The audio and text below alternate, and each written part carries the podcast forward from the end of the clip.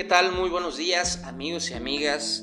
Les saluda su amigo Liborio Ramírez en una transmisión más de este programa, el podcast Lo Negro del Negro y que también se va a transmitir por Vivencias y Experiencias Live.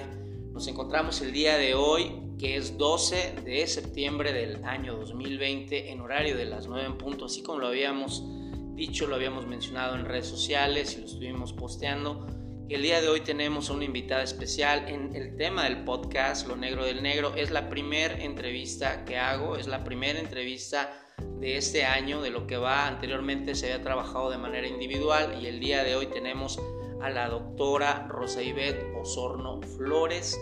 Un tema importante que se va a tocar, pero antes quiero introducir un poco de ella. Ella es médico cirujano y partero, egresada de la Facultad de la Universidad Autónoma del Estado de Puebla, la UAP, y también es eh, médico residente del tercer año en la especialidad de otorrinolaringología y lo que tiene que ver con cirugía de cabeza y cuello. Y bueno, pues vamos a hablar de un tema fundamental que el día de hoy nos atañe, es el tema del cuidado y prevención del oído. Doctora, estamos el día de hoy aquí, es su día. Háblenos de lo que nosotros desconocemos y que no sabemos. Bueno, muchas gracias. Antes que nada, pues gracias por la invitación. Es un gusto estar con ustedes el día de hoy. Y bueno, eh, una de las preguntas con las que vamos a iniciar y que muchos de los pacientes en consulta la hacen con bastante frecuencia es, doctora, ¿debo limpiar mis oídos? Y si es así, ¿con qué debo hacerlo? Eso es algo eh, que parece bastante común y bastante simple. Es algo que Creo que desde que somos pequeños nos han dicho acerca del uso de los cotonetes y que la cerilla es algo que está mal, que se ve sucio, que es feo, cuando está totalmente incorrecto, eso es totalmente falso. El cerumen es una sustancia que se produce en el conducto auditivo para protegerlo, es una sustancia que se encarga de lubricar la piel de, de esta zona y de atrapar microorganismos para que no dañen el oído. Al yo introducir un cotonete o un pasador o el dedo, muchas personas me dicen que utilizan eh, todo ese tipo de cosas, incluso la toalla, el enrollito, el papel, etcétera, para limpiar los oídos, lo que hago es impedir que ese cerumen circule, salga libremente del oído y entonces lo compacto hacia el interior y formo los famosos tapones Con el paso del tiempo, esos tapones pueden llegar a disminuir la audición porque se impactan directamente en la membrana timpánica. No nada más eso, sino que eh, es importante saber que el conducto es muy pequeño, mide aproximadamente 2.5 centímetros, entonces fácilmente podemos lastimarlo, podemos llegar incluso a perforar la membrana timpánica, a lacerar la piel del conducto, a provocarnos una infección bastante importante. Hay personas que se perforan el, el, oído desde pequeñitas y que traen ese problema durante años y terminan en una cirugía en la que el oído se pierde por completo. Entonces, esa es una una parte que quería eh, resaltar al principio de la entrevista. Dicen eh, varios de mis maestros, los oídos se limpian con los codos, es decir, no, se, limpian, no se tocan. ¿Qué es lo que tengo que hacer? Al terminarme de bañar o al terminar de hacer cualquier eh, limpieza en, en esa zona, en la parte externa del oído, sin tocar el conducto, lo puedo secar con la toalla o con algún otro aditamento, sin introducir nada jamás al conducto. No cotonetes, no pasadores, no este, esa parte en, la que el cerumen sale tiene un mecanismo de, salida en la cual por sí solo va a escurrir por el conducto sin que yo tenga que hacer absolutamente nada. Y así además evito el riesgo de infecciones o de cualquier otra complicación. Perfecto. Esto es parte de lo que es una recomendación médica en ese sentido, eh, muchas personas no conocemos, desconocemos exactamente, como usted mencionaba con anterioridad, que no se tiene que en determinado momento eh, usar ningún objeto que se introduzca al oído, que no se tienen que secar, que hay vellosidad que el mismo oído hace por sí solo y que va a expulsar el cerumen como tal. Eh, hay personas que a veces utilizamos los menjurjes, como se dice, o el tema de las recomendaciones que dan otras personas, sin ser especialistas en esto. Como usted bien lo dice, eh, el agua oxigenada es dañina, es decir, el tema de eh, que se use de manera eh, descontrolada afecta a la membrana del tímpano. Claro que sí, el, agua oxigenada es corrosiva. De hecho, eh, no se recomienda utilizar. En caso de que se use, por ejemplo, en el consultorio, nosotros la utilizamos rebajada, no es agua oxigenada pura. Y muchos pacientes nos llegan a, la consulta con daño en el oído porque se, se ponen gotas directas en la membrana de oxigenada con el afán de limpiarlo. Y como explico anteriormente, los oídos no necesitan ningún tipo de limpieza. No solo oxigenada, hay personas que eh, utilizan eh, aceite, que se ponen vaselina. He escuchado muchas recomendaciones acerca de cómo sacarse el cerumen, todas peligrosas y todas con riesgo de perforación de la membrana. Eh, se ha puesto mucho de, moda, de hecho, las extracciones de cerumen con conos, en los que se utiliza un conito, se pone en, el conducto auditivo, se le prende, se le pone, bueno, luego se prende, se pone fuego y entonces tiene en la punta cera y eso se hace un efecto como de vacío y en teoría saca el cerumen. Eso es muy, muy peligroso. El efecto de vacío que puede ocasionar ese método que se ha vuelto bastante común, sobre todo en, los sitios como de estética, este, puede llegar a perforar la membrana al hacer un efecto tan, tan grande que la succiona y la perfora por completo. Entonces, nada, o sea, realmente cuando nosotros tenemos la sensación de que el oído está tapado por cerumen o que no escucho bien, la recomendación es ir con un especialista, con un otorrinolaringólogo. Tampoco es recomendable acudir a las unidades de farmacias que tienen consultorios anexos donde incluso promocionan los lavados de oído, porque no son cualquier cosa, hay que conocer la anatomía, hay que saber cómo hacerlos de forma correcta. Un lavado de oído puede lastimar el conducto si se hace de una forma es correcto, amigos, amigas que nos escuchan en este podcast Lo Negro del Negro. Es un tema relevante, es un tema delicado, como lo menciona la doctora. Y bueno, en este sentido hay que tener eh, recomendaciones de un especialista. Eh, me mencionaba la otra ocasión que dialogábamos que también hay especialistas en audio, que es el audiólogo, es el especialista en el sonido, el tema de los decibeles, cuando hay problemas ya audición, auditivos en ese, en ese tenor.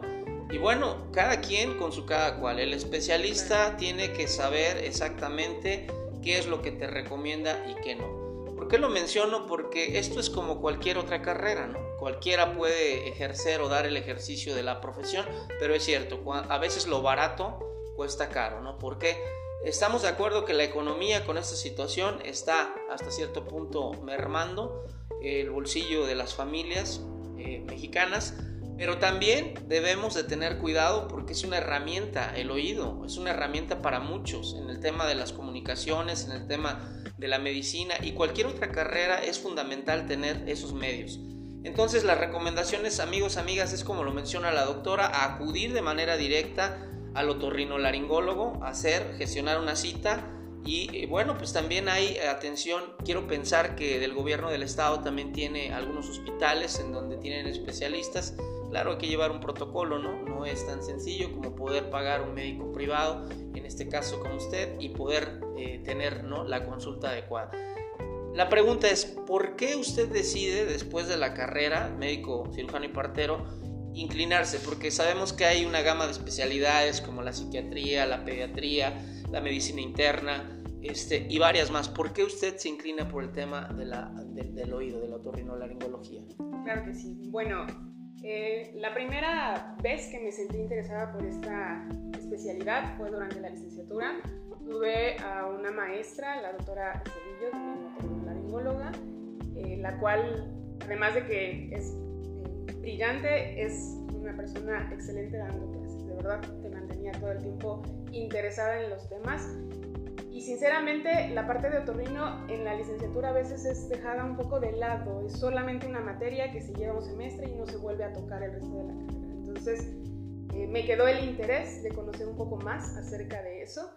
Posteriormente en el internado estuve pasando por diferentes eh, materias, ginecología, pediatría, y ninguna tuvo tan importante como esa. Al final eh, fue una decisión difícil porque otorrino es una de las especialidades más difíciles para, para, acceder a la especialidad, es eh, de los puntajes eh, más elevados, entonces siempre está el miedo de si no paso el examen y si no puedo ingresar a la especialidad, etc. me animé, afortunadamente todo salió bien, pude quedarme, pude quedarme en el estado en el que pertenezco, que es Puebla, y posteriormente me di cuenta que además es una especialidad bastante socorrida, que no hay médicos eh, otorrinos, por lo menos en la zona en la que yo vivo, no siempre hay que acudir, por ejemplo, a la ciudad para poder eh, tener ese tipo de atención. Entonces, eh, yo creo que todo eso es lo que me ha motivado sobre todo a, a guste y a seguir con a mí me agrada el conocer gente eh, preparada, gente profesional y no profesional, porque aquí en este rubro de la vida eh, dice el adagio arriero somos, en el camino andamos. ¿Por qué lo menciono? Porque es usted joven, es usted una mujer profesional, profesionista dentro de lo que refiere. Yo ya tuve la oportunidad de ser atendido por usted y definitivamente una mujer conocedora.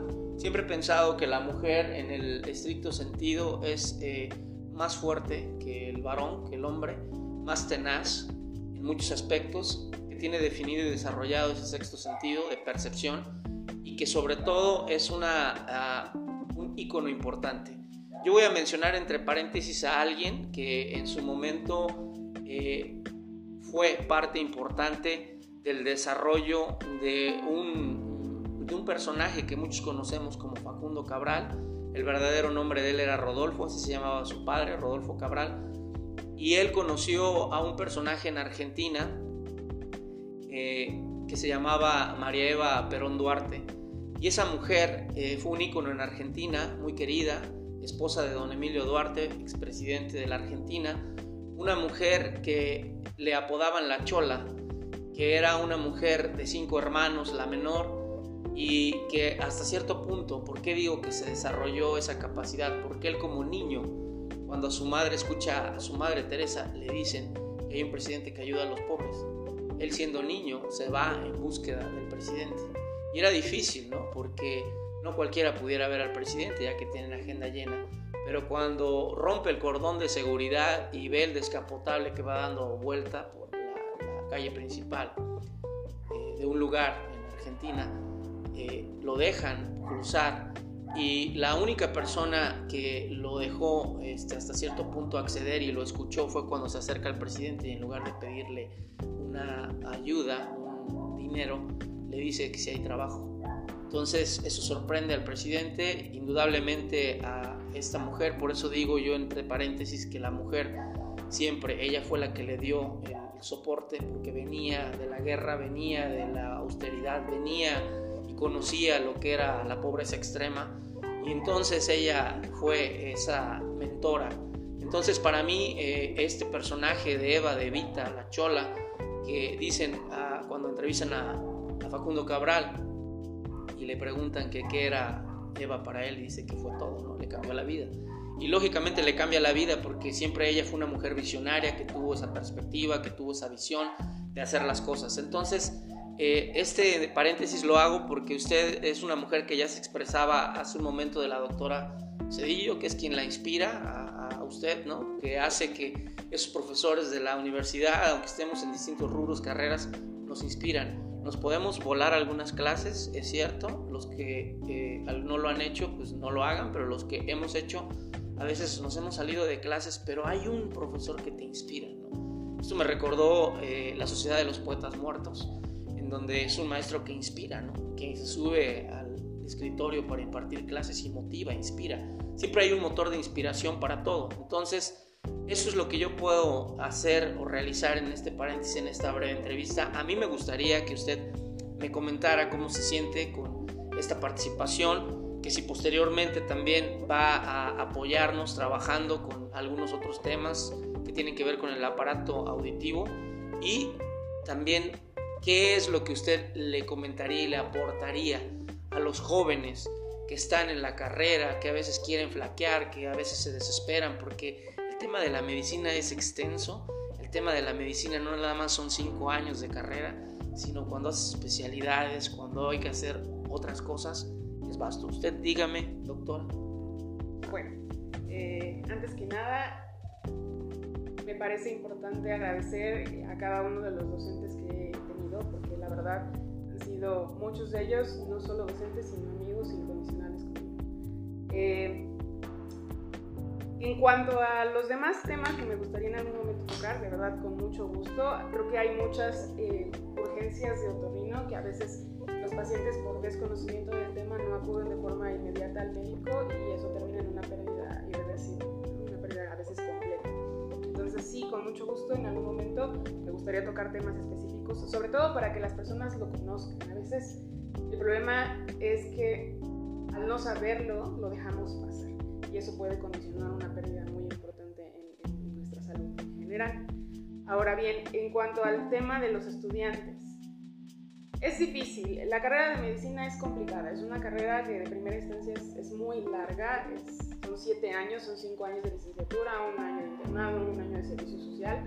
Es una carrera altamente demandante. Yo, de hecho, eh, doy clases desde hace tiempo. Entonces, estoy siempre en contacto con chicos van a presentar el examen para la universidad. Eh, ¿Da clases en la facultad? Eh, no, eh, los preparo para el examen de admisión de la Perfecto. Tengo más o menos seis años impartiendo clases. Este año, por el hecho de la contingencia, pues fueron en línea, pero tengo mucho tiempo preparando alumnos. Tiene que ver con la vinculación de College Board, que es el, examen que se hace para la admisión, ¿no? a la facultad. Exactamente. y esto inició como, como un apoyo a unos primos que iban a presentar examen de admisión invitaron a unos amigos, comenzamos con clases en casa, al año siguiente me pidieron el mismo apoyo y sin querer se haciendo un poquito más, más esto es una iniciativa mía, yo no pertenezco a ninguna universidad, los ayudo a estudiar y afortunadamente les ha ido bastante bien. Entonces, siempre estoy en contacto con personas eh, que van a iniciar la carrera. Eh, siempre les digo que, que tienen que pensarlo muy bien antes de entrar, porque es una carrera demandante, porque es cansada porque si no te gusta, se hace más difícil. Es difícil a pesar de que tengas vocación y a pesar de que, te inspire. Entonces, eh, ¿por qué? Porque te quita mucho tiempo, porque a veces no puedes estar en las reuniones familiares, a veces no estás en Navidad, en Año Nuevo, eh, te desvelas, no comes en ocasiones por estar estudiando. Y eso es durante la carrera, el internado es muy complicado, son jornadas de más de 36 horas en el hospital sin dormir, a veces con horas de ayuno 12, 13, porque hay tanto trabajo que no hay oportunidad de comer. Eh, después, al terminar, el servicio social, que es bastante peligroso en México, el servicio social expone a los jóvenes que mandan a las comunidades. Más de uno de mis compañeros de la facultad murieron haciendo el servicio social, eh, asaltados o en problemas relacionados con la inseguridad de las zonas en donde se viven. Entonces, es, es peligroso. Realmente creo que esa parte ha sido muy poco visible para los, los gobernantes en, hecho de que mandan a personas que están terminando la carrera tan lejos y a veces sin ningún tipo de protección. Después de eso, la dificultad de presentar un examen nacional para poder acceder a una especialidad. No todos pueden hacer especialidad, desafortunadamente. Un examen en el que presentan cincuenta y tantos mil médicos y que son siete, ocho mil plazas. la mayoría se queda fuera y que los que se quedan fuera, desafortunadamente el panorama a veces no es tan bueno.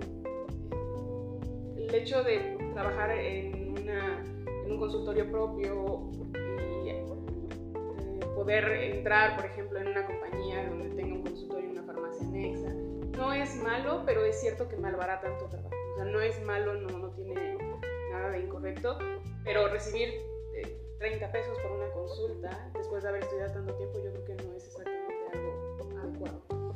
Eh, doctora, qué bueno que toque ese punto.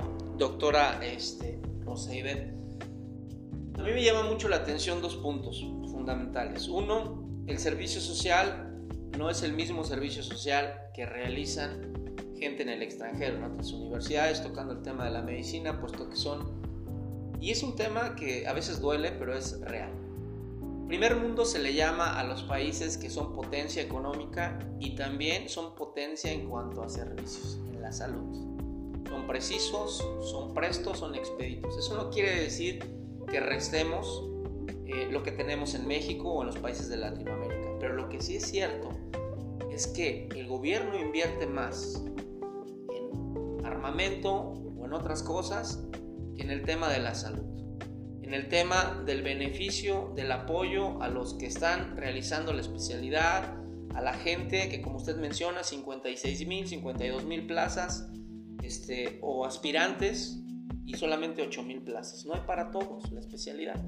Pero sí bien es cierto que invitamos al gobierno, no nada más del estado de Puebla, al gobernador en turno, que es el licenciado Barbosa, a que escuche estas peticiones que se dan, porque es, es cierto que el estudiante también es humano y siente, también estamos llenos de sentimientos, de sensaciones y de pensamientos y requerimos de la cercanía, de estar con los nuestros.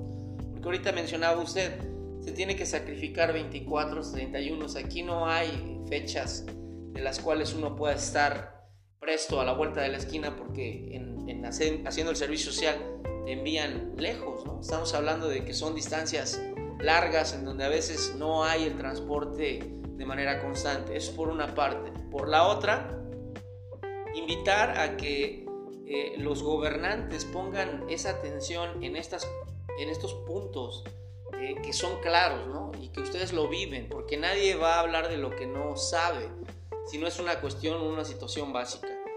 Otra cuestión que a mí me llama mucho la atención es que eh, es cierto, a mí me ha tocado ver el tema de que muchas veces la gente no quiere pagar una consulta elevada se va muchas veces a malbaratar, a desprestigiar. Me decía y leía yo el otro día en redes sociales a alguien que publicaba, es que yo conozco personas que cobran más barato. Y la respuesta de alguien decía, es que yo tengo clientes que pagan lo que les estoy cobrando.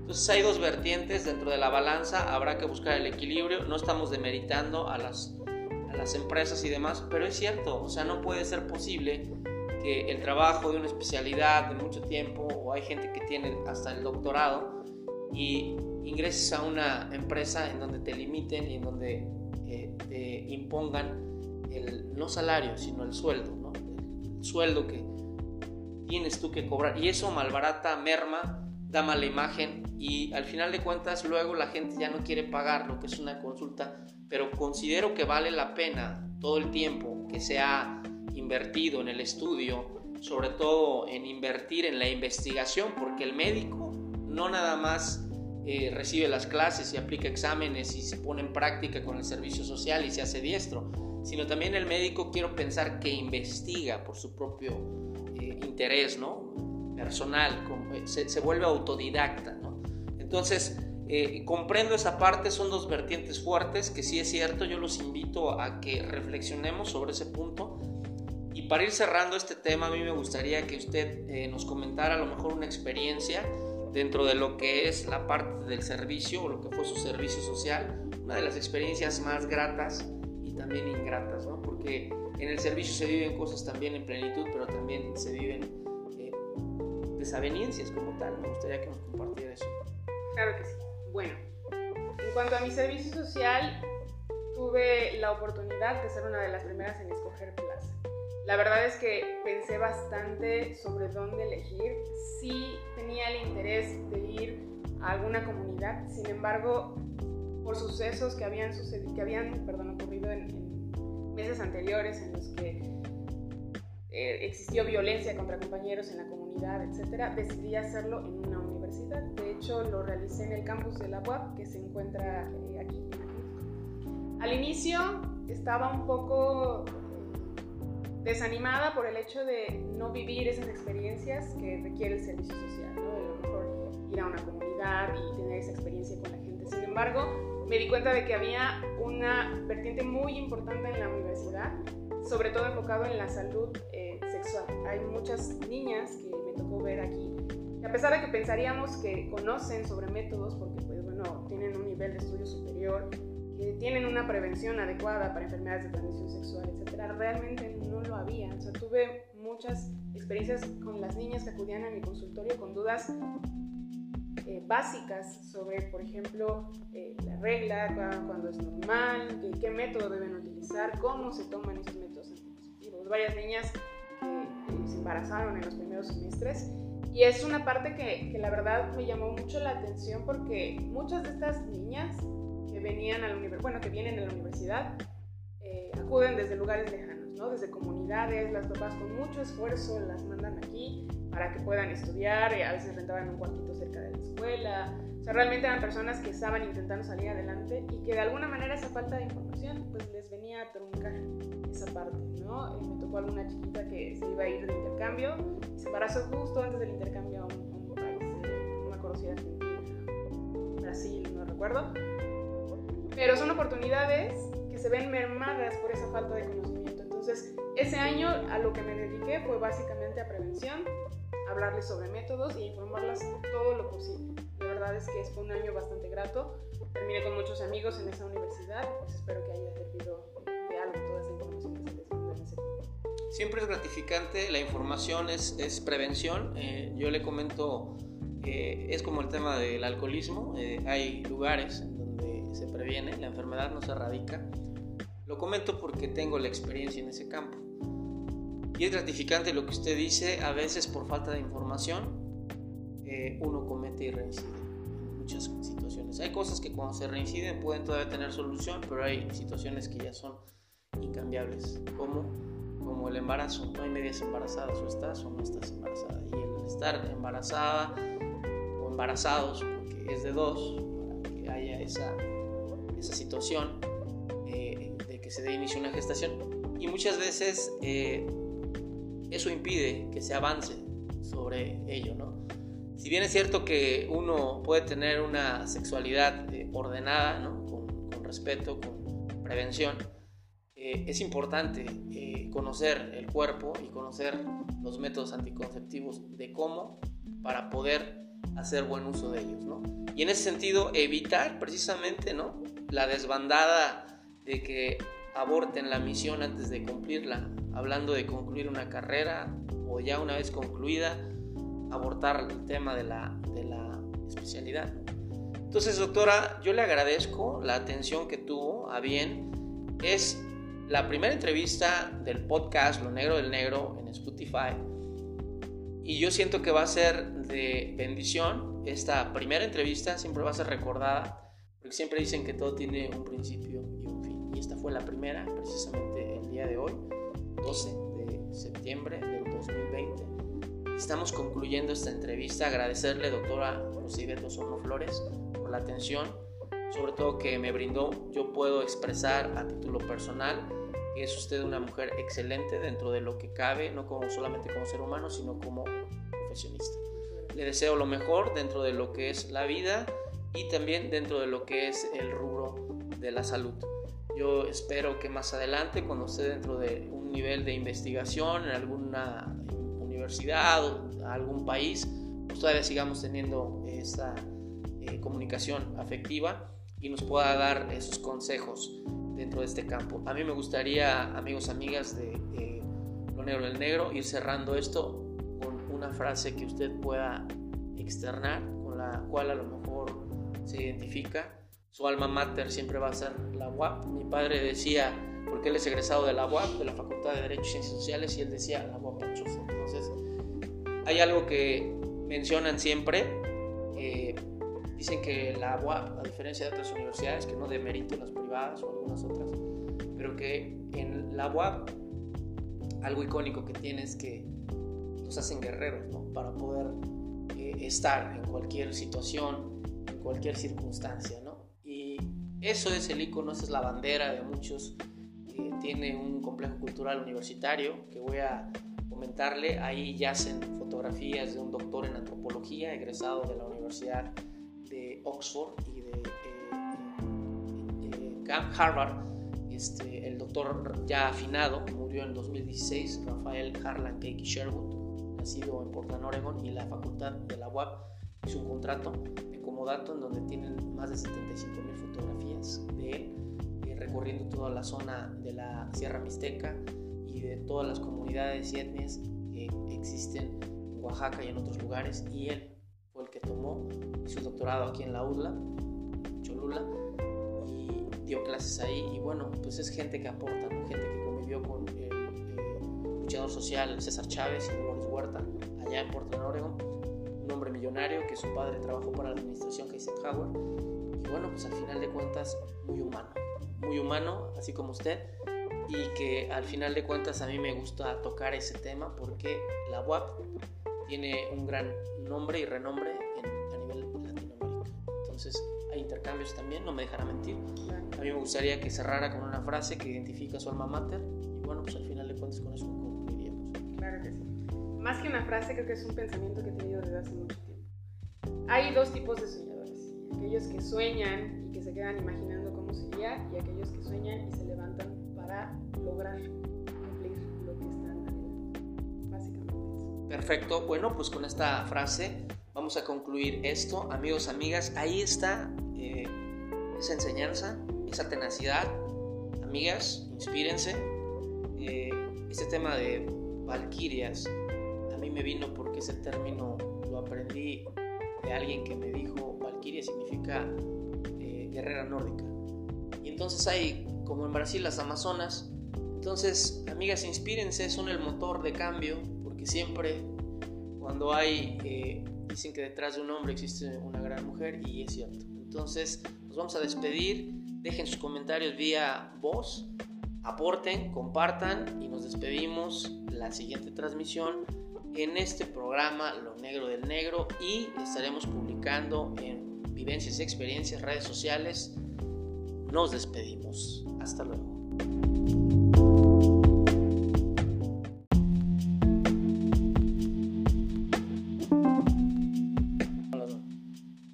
tal? Muy buenos días amigos y amigas. Les saluda su amigo Liborio Ramírez en una transmisión más de este programa, podcast Lo Negro del Negro y que también se va a transmitir por Vivencias y Experiencias Live. Nos encontramos el día de hoy, que es 12 de septiembre del año 2020, en horario de las 9 en punto, así como lo habíamos dicho, lo habíamos mencionado en redes sociales y lo estuvimos posteando el día de hoy tenemos a una invitada especial en el tema del podcast Lo Negro del Negro. Es la primera entrevista que hago, es la primera entrevista de este año, de lo que va anteriormente se había trabajado de manera individual y el día de hoy tenemos a la doctora Rosa Ivette Osorno Flores. Un tema importante que se va a tocar, pero antes quiero introducir un poco de ella. Ella es médico cirujano y partero, egresada de la Facultad de la Universidad Autónoma del Estado de Puebla, la UAP, y también es eh, médico residente del tercer año en la especialidad de otorrinolaringología y lo que tiene que ver con cirugía de cabeza y cuello. Y bueno, pues vamos a hablar de un tema fundamental que el día de hoy nos atañe, es el tema del cuidado y prevención del oído. Doctora, estamos el día de hoy aquí, es su día. Háblenos de lo que nosotros desconocemos y que no sabemos. Bueno, muchas gracias. Antes que nada, pues gracias por la invitación. Es un gusto estar con ustedes el día de hoy. Y bueno, eh, una de las preguntas con las que vamos a iniciar y que muchos de los pacientes en consulta la hacen con bastante frecuencia es, doctora, ¿debo limpiar mis oídos? Y si es así, ¿con qué debo hacerlo? Eso es algo eh, que parece bastante común y bastante simple. Es algo que Creo que desde que somos pequeños nos han dicho acerca del uso de los cotonetes y que la cerilla es algo que está mal, que se ve sucio, que es feo, cuando está totalmente incorrecto, eso es totalmente falso. El cerumen es una sustancia que se produce en el conducto auditivo para protegerlo, es una sustancia que se encarga de lubricar la piel de, de zona y de atrapar microorganismos para que no dañen el oído.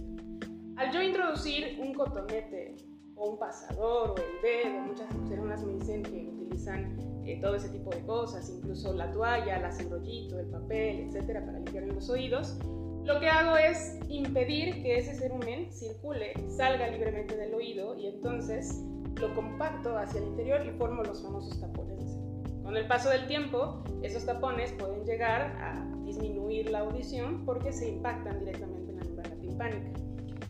No nada más eso, sino que eh, es importante saber que el conducto es muy pequeño, mide aproximadamente 2.5 centímetros, entonces fácilmente podemos lastimarlo, podemos llegar incluso a perforar la membrana timpánica, a lacerar la piel del conducto, a provocarnos una infección bastante importante. Hay personas que se perforan el, el oído desde pequeñitas y que traen ese problema durante años y terminan en una cirugía en la que el oído se pierde por completo. Entonces, esa es una una parte que quería eh, resaltar al principio de la entrevista. Dicen eh, varios de mis maestros, los oídos se limpian con los codos, es decir, no, se, limpian, no se tocan. ¿Qué es lo que tengo que hacer? Al terminarme de bañar o al terminar de hacer cualquier eh, limpieza en, en esa zona. Eh, en la parte externa del oído, sin tocar el conducto, lo puedo secar con la toalla o con algún otro aditamento, sin introducir nada jamás al conducto. No cotonetes, no pasadores, no. Este, esa parte en, la que el cerumen sale eh, tiene un mecanismo de, de, salida en la cual por sí solo va a escurrir por el conducto sin que yo tenga que hacer absolutamente nada. Y así además evito el riesgo de infecciones o de cualquier otra complicación. Perfecto. Esto es parte de lo que es una recomendación médica. En ese sentido, eh, muchas personas no conocemos, desconocemos exactamente, como usted mencionaba con anterioridad, que no se tiene que en determinado momento eh, usar ningún objeto que se introduzca al oído, que no se tienen que secar, que hay vellosidad que el mismo oído hace por sí solo y que va a expulsar el cerumen como tal. Eh, hay personas que a veces utilizamos eh, los menjurjes, como se dice, o el tema de las recomendaciones que dan otras personas sin ser especialistas en esto, como usted bien lo dice el agua oxigenada es dañina, es decir, el tema de eh, que se use de manera eh, descontrolada afecta a la membrana del tímpano. Claro que sí, el, agua oxigenada es corrosiva. De hecho, eh, no se recomienda utilizar. En caso de que se use, por ejemplo, en el consultorio, nosotros la utilizamos rebajada, no es agua oxigenada pura. Y muchos pacientes nos llegan a, la consulta con daño en el oído porque se, ponen gotas directas en la membrana oxigenada con el afán de limpiar. Y como explico anteriormente, los oídos no necesitan ningún tipo de limpieza. No solo oxigenada, hay personas que eh, utilizan eh, aceite, que se ponen vaselina. He escuchado muchas recomendaciones acerca de cómo sacarse el cerumen, todas peligrosas y todas con riesgo de perforación de la membrana.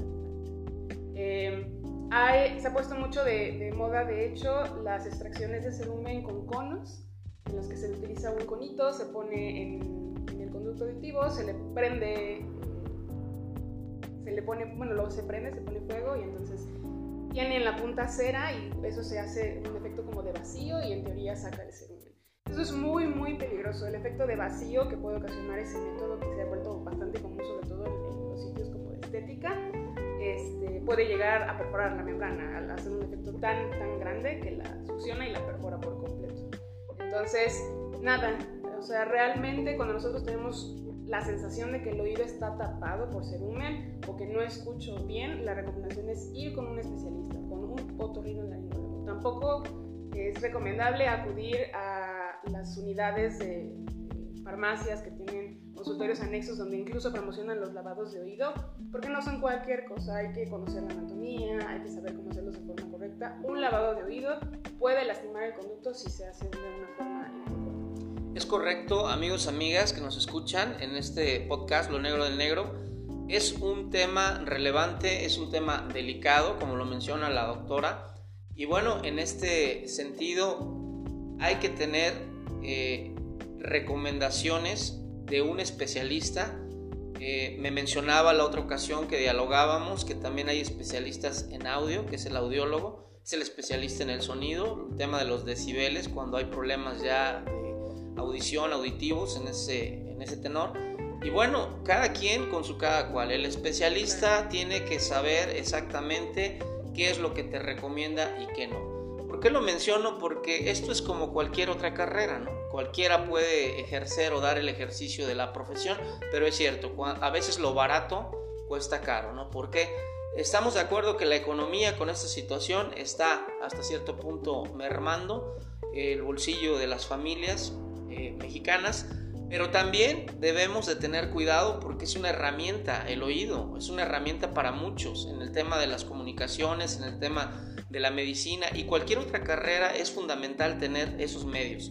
Entonces las recomendaciones amigos, amigas, es como lo menciona la doctora, acudir de manera directa al otorrinolaringólogo, hacer, gestionar una cita y eh, bueno, pues también hay atención, quiero pensar que del gobierno del estado también tiene algunos hospitales en donde tienen especialistas. Claro, hay que llevar un protocolo, ¿no? No es tan sencillo como poder pagar un médico privado, en este caso como usted, y poder eh, tener ¿no? la consulta adecuada. La pregunta es, ¿por qué usted decide después de la carrera, médico, cirujano y partero, inclinarse, porque sabemos que hay una gama de especialidades como la psiquiatría, la pediatría, la medicina interna este, y varias más. ¿Por qué usted se inclina por el tema de la, del oído, de la otorrinolaringología?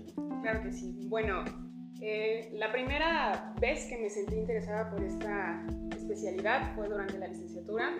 Tuve a una maestra, la doctora Cedillo, también otorrinolaringóloga, eh, la cual, además de que es eh, brillante, es una persona excelente dando clases. De verdad, te todo el tiempo interesada en los temas y sinceramente, la parte de otorrino en la licenciatura a veces es dejada un poco de lado. Es solamente una materia que se lleva un semestre y no se vuelve a tocar el resto de la carrera. Entonces, eh, me quedó el interés de conocer un poco más acerca de eso. Posteriormente, en el internado, estuve pasando por diferentes eh, materias, ginecología, pediatría, y ninguna tuvo una inclinación tan importante. Al final, eh, fue una decisión difícil porque otorrino es una de las especialidades más difíciles para a la especialidad, es eh, de los puntajes eh, más elevados, entonces eh, siempre está el miedo de si no paso el examen y si no puedo ingresar a la especialidad, etc. me animé, afortunadamente todo salió bien, pude quedarme, pude quedarme en el estado en el que pertenezco, que es Puebla, y posteriormente me di cuenta que además es una especialidad bastante socorrida, que no hay médicos otorrinos, por lo menos en la zona en la que yo vivo. No siempre hay que acudir, por ejemplo, a la ciudad para poder tener ese tipo de atención. Entonces, eh, yo creo que todo eso es lo que me ha motivado sobre todo a, a guste y a seguir con. A mí me agrada el conocer gente eh, preparada, gente profesional y no profesional, porque aquí en este rubro de la vida eh, dice el adagio, arriero somos, en el camino andamos. ¿Por qué lo menciono? Porque es usted joven, es usted una mujer profesional, profesionista dentro de lo que refiere. Yo ya tuve la oportunidad de ser atendido por usted y definitivamente una mujer conocedora. Siempre he pensado que la mujer en el estricto sentido es eh, más fuerte que el varón, que el hombre, más tenaz en muchos aspectos, que tiene definido y desarrollado ese sexto sentido de percepción y que sobre todo es una, ah, un icono importante. Yo voy a mencionar entre paréntesis a alguien que en su momento eh, fue parte importante del desarrollo de un, de un personaje que muchos conocemos como Facundo Cabral. El verdadero nombre de él era Rodolfo, así se llamaba su padre, Rodolfo Cabral. Y él conoció a un personaje en Argentina eh, que se llamaba María Eva Perón Duarte. Y esa mujer eh, fue un ícono en Argentina, muy querida, esposa de don Emilio Duarte, expresidente de la Argentina. Una mujer que le apodaban la Chola, que era una mujer de cinco hermanos, la menor, y que hasta cierto punto, ¿por qué digo que se desarrolló esa capacidad? Porque él como niño, cuando a su madre escucha a su madre Teresa, le dicen que hay un presidente que ayuda a los pobres. Él siendo niño se va en búsqueda del presidente. Y era difícil, ¿no? Porque no cualquiera pudiera ver al presidente ya que tienen agenda llena. Pero cuando rompe el cordón de seguridad y ve el descapotable que va dando vuelta por calle principal eh, de un lugar en Argentina, eh, lo dejan cruzar y la única persona que lo dejó este, hasta cierto punto acceder y lo escuchó fue cuando se acerca al presidente y en lugar de pedirle una ayuda, un dinero, le dice que si hay trabajo. Entonces eso sorprende al presidente, indudablemente a esta mujer, por eso digo yo entre paréntesis que la mujer siempre, ella fue la que le dio el soporte porque venía de la guerra, venía de la austeridad, venía conocía lo que era la pobreza extrema y entonces ella fue esa mentora. Entonces para mí eh, este personaje de Eva, de Evita, la chola, que dicen ah, cuando entrevistan a, Facundo Cabral y le preguntan que qué era Eva para él, dice que fue todo, ¿no? le cambió la vida y lógicamente le cambia la vida porque siempre ella fue una mujer visionaria que tuvo esa perspectiva, que tuvo esa visión de hacer las cosas. Entonces, eh, este paréntesis lo hago porque usted es una mujer que ya se expresaba hace un momento de la doctora Cedillo, que es quien la inspira a, usted, ¿no? que hace que esos profesores de la universidad, aunque estemos en distintos rubros, carreras, nos inspiran. Nos podemos volar algunas clases, es cierto, los que eh, no lo han hecho, pues no lo hagan, pero los que hemos hecho, a veces nos hemos salido de clases, pero hay un profesor que te inspira, ¿no? Esto me recordó eh, la Sociedad de los Poetas Muertos, donde es un maestro que inspira, ¿no? que se sube al escritorio para impartir clases y motiva, inspira. Siempre hay un motor de inspiración para todo. Entonces, eso es lo que yo puedo hacer o realizar en este paréntesis, en esta breve entrevista. A mí me gustaría que usted me comentara cómo se siente con esta participación, que si posteriormente también va a apoyarnos trabajando con algunos otros temas que tienen que ver con el aparato auditivo y también qué es lo que usted le comentaría y le aportaría a los jóvenes que están en la carrera, que a veces quieren flaquear, que a veces se desesperan porque el tema de la medicina es extenso. El tema de la medicina no nada más son cinco años de carrera, sino cuando haces especialidades, cuando hay que hacer otras cosas, es vasto. Usted dígame, doctora. Bueno, eh, antes que nada, me parece importante agradecer a cada uno de los docentes que porque la verdad han sido muchos de ellos, no solo docentes, sino amigos incondicionales conmigo. Eh, en cuanto a los demás temas que me gustaría en algún momento tocar, de verdad con mucho gusto, creo que hay muchas eh, urgencias de otorrino que a veces los pacientes por desconocimiento del tema no acuden de forma inmediata al médico y eso termina en una pérdida irreversible, una pérdida a veces completa. Entonces sí, con mucho gusto en algún momento me gustaría tocar temas específicos, sobre todo para que las personas lo conozcan. A veces el problema es que al no saberlo lo dejamos pasar y eso puede condicionar una pérdida muy importante en, nuestra salud en general. Ahora bien, en cuanto al tema de los estudiantes, es difícil. La carrera de medicina es complicada. Es una carrera que de primera instancia es, muy larga. son siete años, son cinco años de licenciatura, un año de internado, un año de servicio social. Es una carrera altamente demandante. Yo, de hecho, eh, doy clases desde hace tiempo. Entonces, estoy siempre en contacto con chicos van a presentar el examen para la universidad. Eh, ¿Da clases en la facultad? Eh, no, eh, los preparo para el examen de admisión del agua. Perfecto. Tengo más o menos seis años impartiendo clases. Este año, por el hecho de la contingencia, pues fueron en línea, pero tengo mucho tiempo preparando alumnos. Tiene que ver con la vinculación del College Board, que es el, el examen que se hace para la admisión, ¿no? A la facultad, exactamente. y esto inició como, como un apoyo a unos primos que iban a presentar examen de admisión invitaron a unos amigos, comenzamos con clases en casa, al año siguiente me pidieron el mismo apoyo y sin querer se fue haciendo un poquito más, más importante. Este, esto es una iniciativa mía, yo no pertenezco a ninguna universidad, los ayudo a estudiar y afortunadamente les ha ido bastante bien. Entonces, siempre estoy en contacto con personas eh, que van a iniciar la carrera. Eh, siempre les digo que, que tienen que pensarlo muy bien antes de entrar, porque es una carrera demandante, porque es cansada porque si no te gusta, se hace más difícil. Es difícil a pesar de que tengas vocación y a pesar de que, te inspire. Entonces, eh, ¿por qué? Porque te quita mucho tiempo, porque a veces no puedes estar en las reuniones familiares, a veces no estás en Navidad, en Año Nuevo, eh, te desvelas, no comes en ocasiones por estar estudiando.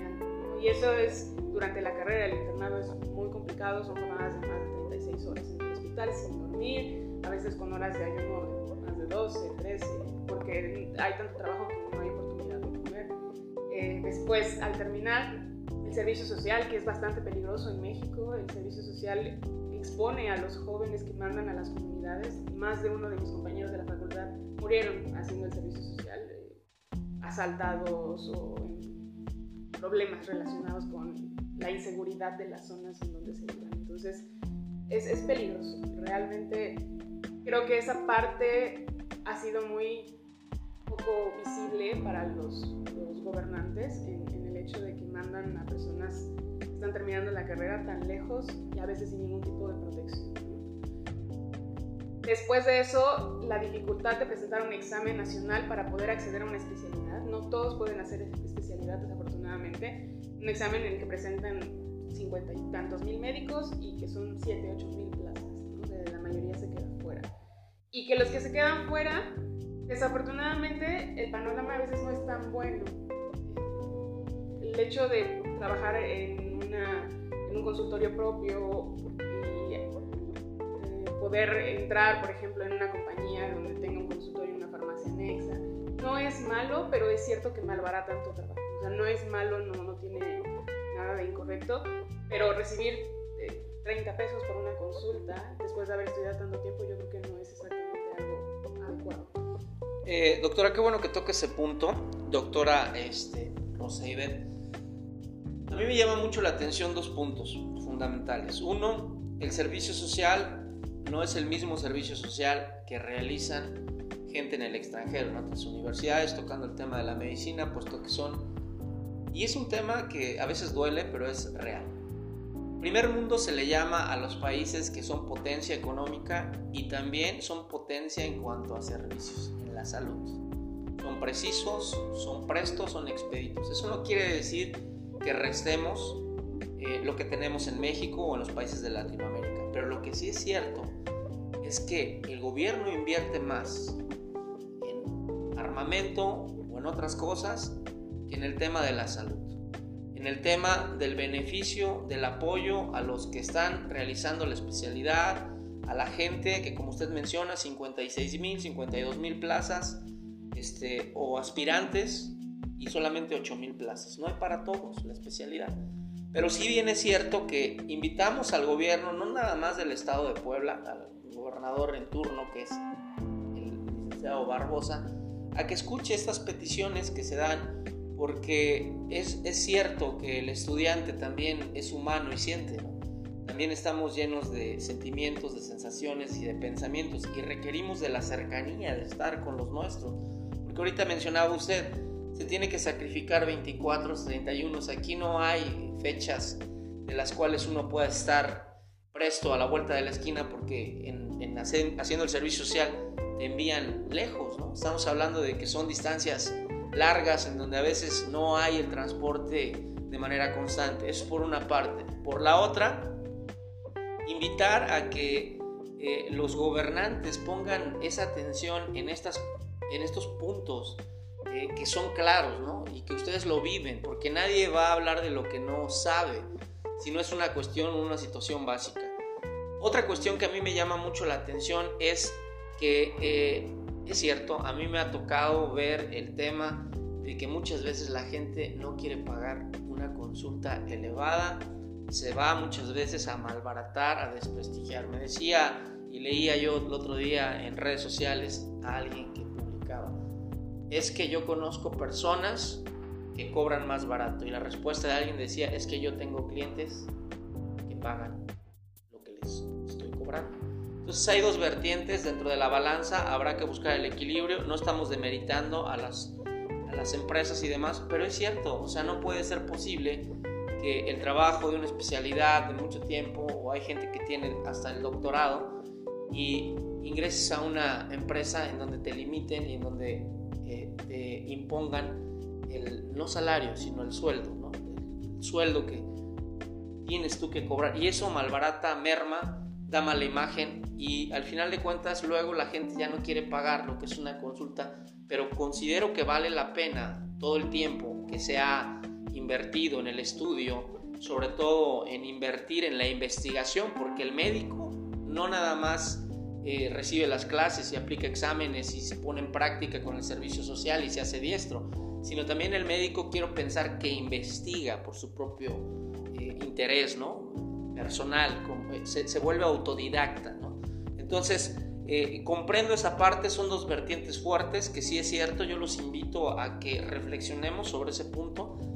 Y para ir cerrando este tema, a mí me gustaría que usted eh, nos comentara a lo mejor una experiencia dentro de lo que es la parte del servicio o lo que fue su servicio social, una de las experiencias más gratas y también ingratas, ¿no? porque en el servicio se viven cosas también en plenitud, pero también se viven desavenencias como tal. Me gustaría que nos compartiera eso.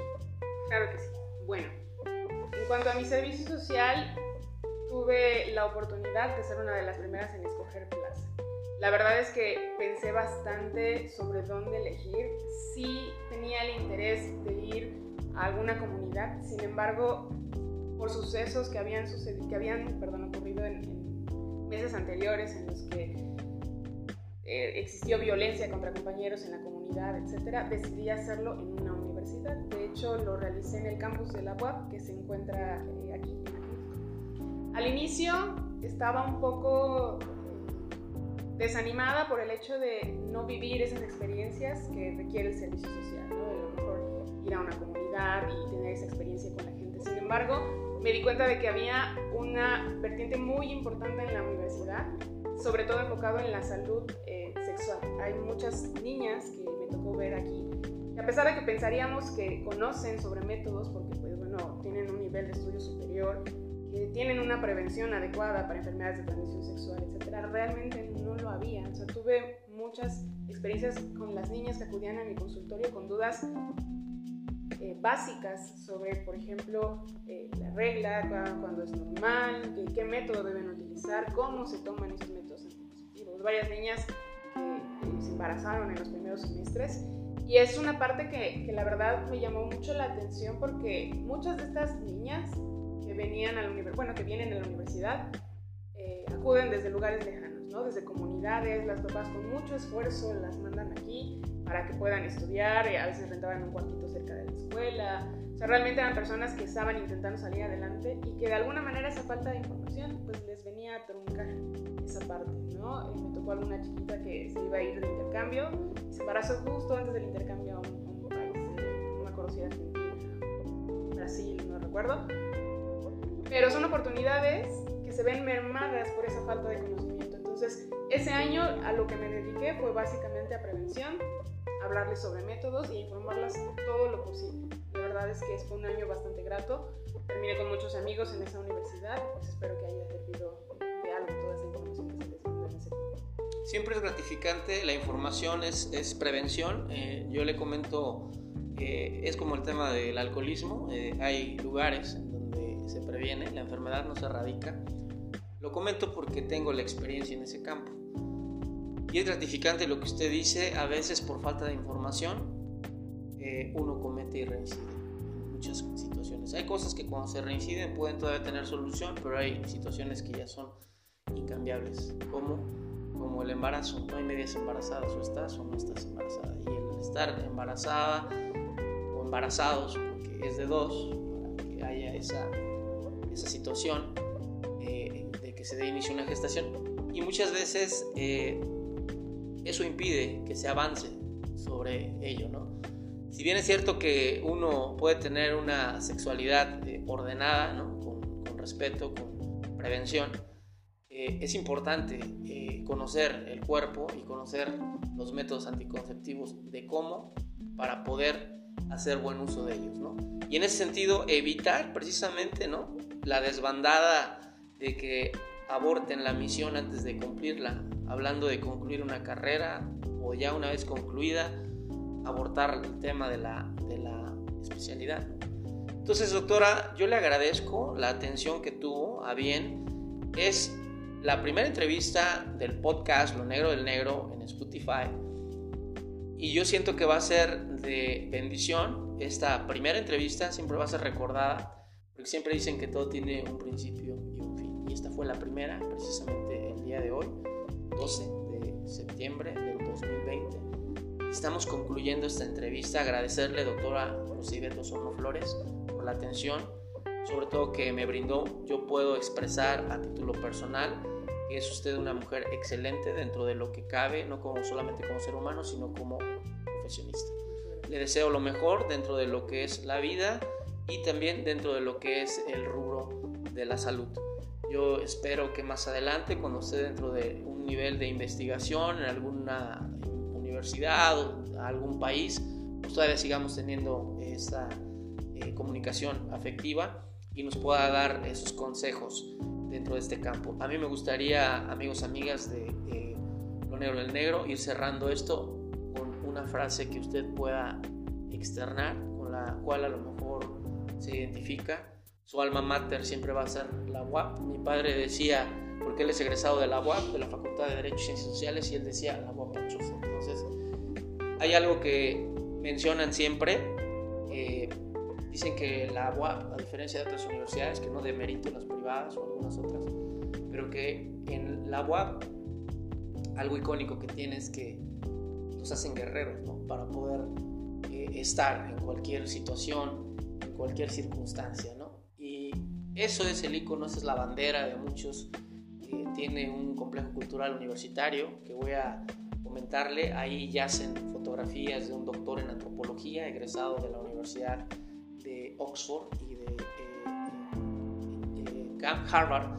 Este, el doctor ya afinado, murió en 2016, Rafael Harlan Cake Sherwood, nacido en Portland, Oregon, y la facultad de la UAP hizo un contrato de comodato en donde tienen más de 75 mil fotografías de él, recorriendo toda la zona de la Sierra Mixteca y de todas las comunidades y etnias que existen en Oaxaca y en otros lugares, y él fue el que tomó su doctorado aquí en la UDLA, Cholula, y dio clases ahí, y bueno, pues es gente que aporta, gente que convivió con el, luchador social César Chávez y Dolores Huerta, allá en Portland, Oregon, un hombre millonario que su padre trabajó para la administración Eisenhower, y bueno, pues al final de cuentas, muy humano, muy humano, así como usted, y que al final de cuentas a mí me gusta tocar ese tema porque la UAP tiene un gran nombre y renombre a nivel Latinoamérica.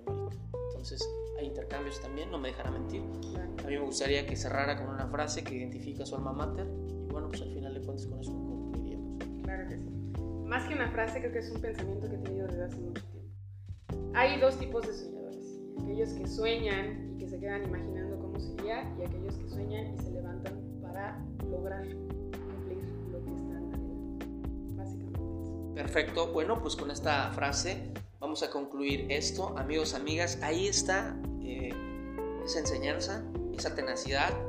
Amigas, inspírense. Eh, este tema de valquirias a mí me vino porque ese término lo aprendí de alguien que me dijo valquiria significa eh, guerrera nórdica. Y entonces hay como en Brasil las Amazonas. Entonces, amigas, inspírense, son el motor de cambio, porque siempre cuando hay, eh, dicen que detrás de un hombre existe una gran mujer y es cierto. Entonces, nos vamos a despedir, dejen sus comentarios vía voz, aporten, compartan y nos despedimos la siguiente transmisión en este programa Lo Negro del Negro y estaremos publicando en Vivencias y Experiencias, redes sociales. Nos despedimos. Hasta luego.